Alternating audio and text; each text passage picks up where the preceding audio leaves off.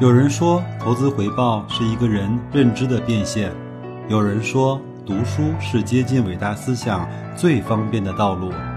我说，跟白老师一起畅游书海，慢慢变富。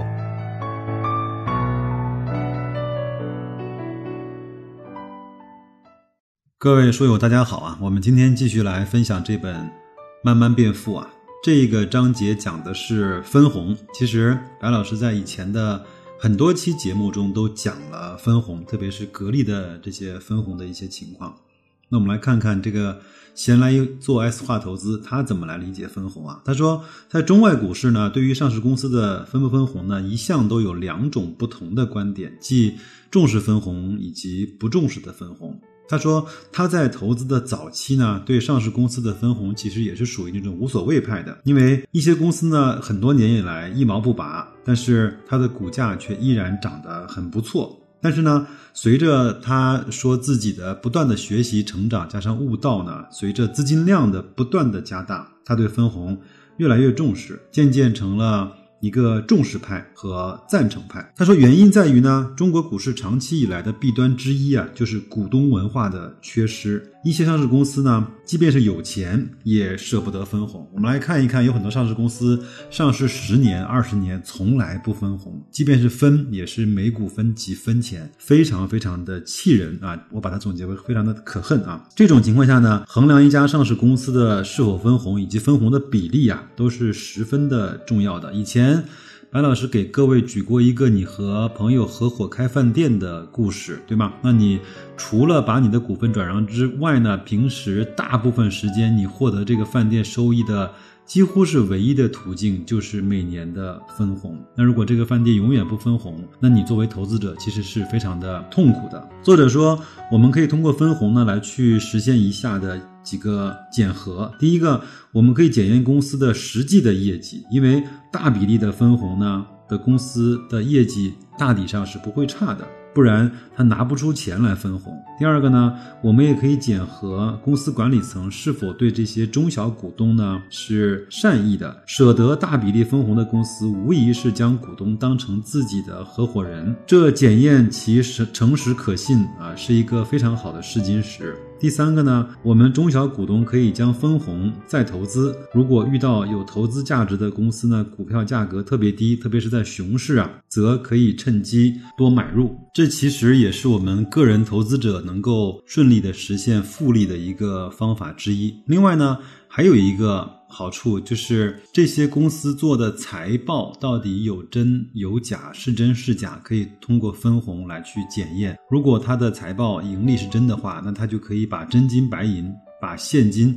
分配到我们每个人的账户中，这样的话呢，也可以从一定程度来杜绝了很多公司做假账来去报高盈利的这样的一个问题。有一本我们非常熟悉的书啊，就是西格尔教授呢在《投资者的未来》中一书中写到啊，股息呢在投资是熊市保护伞和牛市的收益加速器啊。他在研究中得出结论，在熊市中，股息能够帮助投资者。的方式有两种，第一个通过再投资的鼓励，积累更多的股份，能够缓和投资者。组合价值的下降，再投资的股利呢，能够在市场下跌时能够买到更多的股份，所以把它称为叫熊市的保护伞。这些在非常非常低的时候，那些至暗的时刻买到的每一股的股份，都在未来的牛市中显得弥足的珍贵啊！在市场恢复的时候呢，这些额外的股份能够大幅提高未来的收益率。所以一旦股价上涨，再投资的股利不单是熊市的保护伞，还是。收益的加速器，这就是支付股利的股票在股市周期中提高收益的主要原因。作者说，当他看到这段文字的时候呢，他也在思考啊。他说，西格尔的教授是个适合于美股，但是是不是适合我们于中国的 A 股呢？根据他长期的实践，比如说他长期持有的格力电器啊这样的业绩成长优厚分红的公司呢，它的成本其实已经变成了负的。我相信很多的。朋友也期待自己手中的这些股票，茅台也好，格力也好，美的也好啊，能够成为一个负的成本，每年不用关心那么多的股价，只要去收红利就好了。那他发现这一个方式在中国的 A 股同样的管用，而且非常可喜的是呢，随着国家对股市各项治理措施的到位啊，中国的股市呢也涌现出了像格力电器啊、福耀玻璃啊、双汇发展等一批重视分红的公司。我们做一个小小的阶段总结啊，如果想运用西格尔教授这一基本的原理呢，其实有两个基本的前提需要满足。第一个呢是投资者必须要坚持长期的投资。西格尔教授。统计的是五十多年的时间周期，那我们往往有时候只有两三个月就没有了耐心啊。在具体的投资实践中，如果一家企业的股息率呢达到了百分之五，说明了它的估值水平已经比较低了。那我们也帮大家来做一个例子啊。那如果二零一九年那格力每一股的收益是在五块多钱的话，按照它。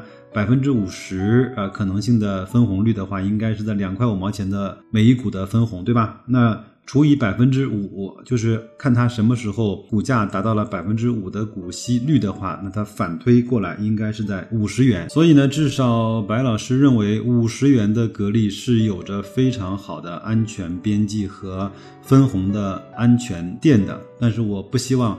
我这句话会误导很多人，在五十块就大买特买格力，至少我认为它是有一定的安全垫的。就像我们有一期的节目说，它有可能还会继续的下跌，这些在资本市场上都可能会出现。但是我只是用股息率的方式来跟大家说，如何去判断一个股票高估低估还是它正常的位置的一个方法。第二个条件呢是公司必须。存续周期长，就是要活得长，不然它的稳定性如果不好的话，如果有一天被竞争对手所打败，或者是大幅度的亏损，或者是倒闭，那么再谈股息率就没有任何的意义了。我知道说到这儿呢，很多人一定会举一个例子，说巴菲特旗下的伯克希尔哈撒韦公司就几乎从来不分红，那你怎么看呢？我们其实可以从他历年的写给股东的信啊，得到他的一些思想。他说。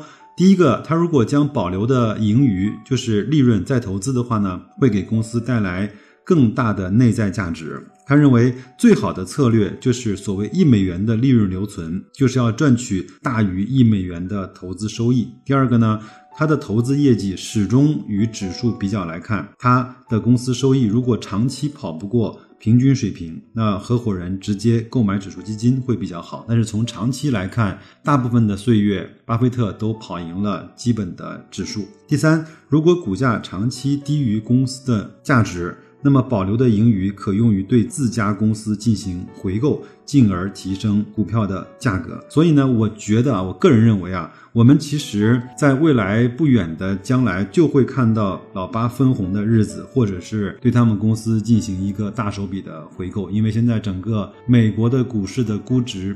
并不是那么的漂亮，而且在一个历史相对比较高估的阶段。其实，巴菲特的所有这些做法呢，他是把自己的股东啊看成了合伙人的态度。而相比之下，中国股市的一些上市公司损害中小股东利益的事件频频发生。作为小股东呢，我们其实不否认公司的上市的主要目的之一就是融资，进而呢做大做强公司，这也是股市繁荣发展的根本所在。但是呢，国内很多的企业利用了上市融资这样的一个渠道，但是上市融资完成之后呢，他想的不是如何做强做大，而是如何去洗劫中小股东，如何利用一些消息、利用一些概念来去推高股价，从而让管理层在高位的时候这种清仓式的减持。从而来去洗洗劫那些中小的股东。对于这样的公司，我们其实能做的只有一个，就是用脚来投票。那最后呢，再讲一些白老师个人对分红的一些看法。我大概从零五零六年开始接触到投资，那一直到我投资的后半程，才慢慢的理解了。我们在股市上，在资本市场上，作为个人投资者来说，赚取公司的分红，有可能是我们从这个市场赚钱唯一的通路。如果到了大牛市来的时候，我们卖出股票，那其实也只是因为那个股价对应的分红率已经完全跑不赢银行存款，跑不赢债券，甚至是跑不赢通胀了。那我就选择那个时候把钱先暂时的收回来。我的个人感受呢，每年收各种公司的股息的那个时刻，是我每年最开心的时刻，甚至要比。格力创出新高那一刻还要开心，因为我知道这个呢是我的资金在这个市场上给我带来的真金白银的回报。这些钱我可以把它拿出来，来改善生活，来去丰富我们的物质或者是精神的享受，也可以把它再重新的投回到更。有投资价值的那些标的上，从而让它为我们产生更多的复利的效应，产生更多的资本性的收入。那一刻，我知道这些钱真正是属于我赚的，要比股价的上上下下要来的更加的踏实和稳定。那各位亲爱的听友啊。现在已经是二月份了，离四月三十号格力出年报，离它公布二零一九年的业绩，包括分红的数量，已经为期不远了。那我相信它的年报公布之后，红利也会很快的发放到每一个持有格力电器的股东的手中。我们一块儿来去迎接那个时刻吧。另外呢，你觉得二零一九年整个格力电器的分红能有多少钱呢？另外，你是怎么来看待分红的？你是如何来去设计你在分红上的一些投资的组合的？也欢迎你在节目的留言区告诉白老师，我们一块儿来去交流和沟通。那就这样，祝各位投资愉快，再见。